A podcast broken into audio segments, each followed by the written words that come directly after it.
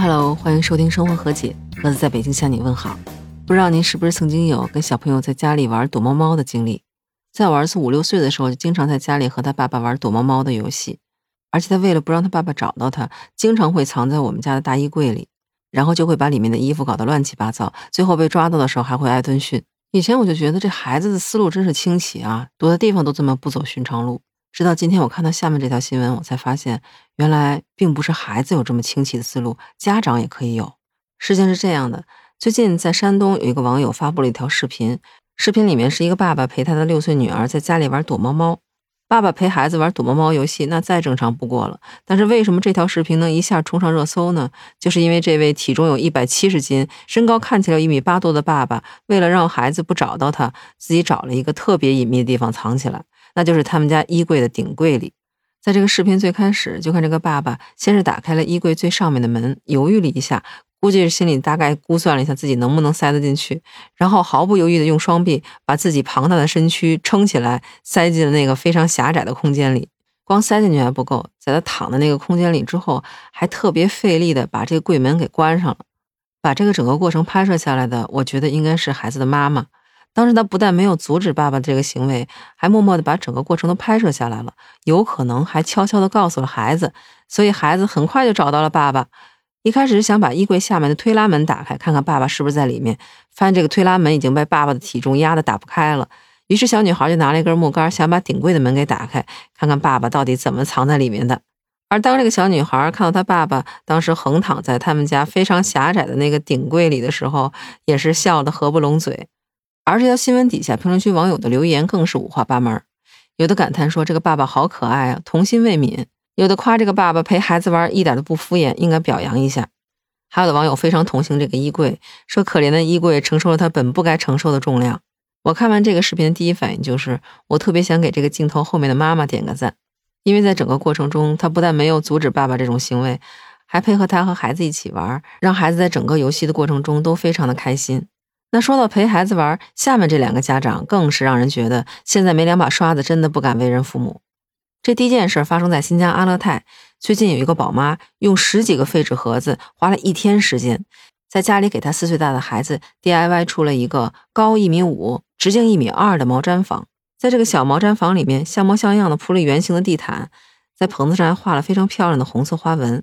那在视频里头，孩子的妈妈就给记者介绍说，她当时是用胶枪、白卡纸还有白布做的这么一个毛毡房的造型，而上面那些花纹呢是姥姥画的，等于说是全家动员为孩子做出了这么一个非常漂亮的毛毡房。当然，他们的辛苦也不会白费。这个四岁的小男孩非常喜欢这个毛毡房，还经常爬进去玩。难怪网友感叹说：“哎呀，我小时候要有这么一个，那不得开心死了。”更有人夸这个妈妈心灵手巧，太有创意了，没准是学工程的吧。搭出来的毡房像模像样的，跟真的一样。如果说刚才这个新疆妈妈已经很厉害了，那下面这个北京爸爸更厉害。他用一些废旧电器给孩子打造出了一个科幻屋。对，您没听错，科幻屋。在视频里，这个爸爸介绍说，孩子对科幻类的书籍和电影特别感兴趣，加上他的本职工作是做程序员的，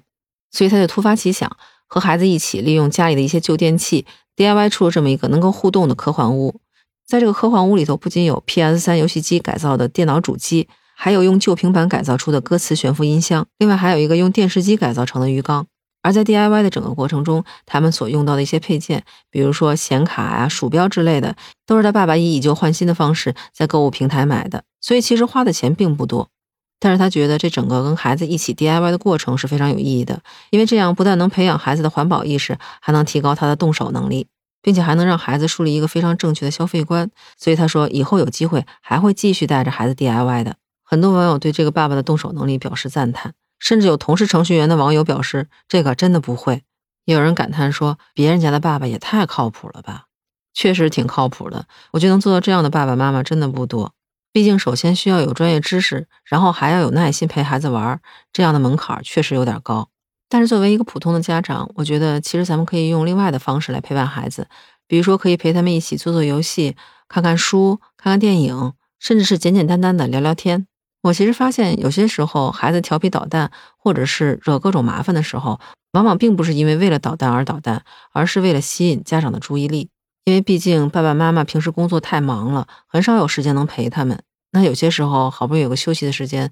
很多家长也是希望能够放松一下，在家里睡睡觉、看看电视，或者是玩玩手机、玩玩电子游戏之类的。因为这样，所以跟孩子互动的时间是少之又少，所以随之而来的就是造成了孩子各种的心理问题，有的甚至是沉迷于电子游戏。而等到家长意识到问题的时候，一切都已经晚了。其实可以抽出一些碎片的时间，专注的和孩子一起互动。同时把自己变成一个孩子，这样不仅能够缓解工作的压力，还能跟孩子有一个亲子时间，让孩子体会到陪伴的乐趣。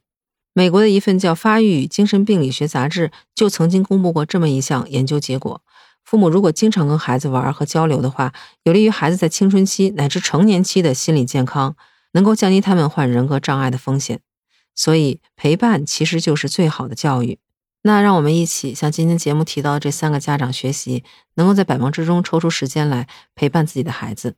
那说到这儿，不知道您对这期节目有什么看法？如果您也了解一些关于父母陪伴孩子的小故事，欢迎在评论区跟我分享。那在这期节目的最后，我想回应一下上期节目的一些留言。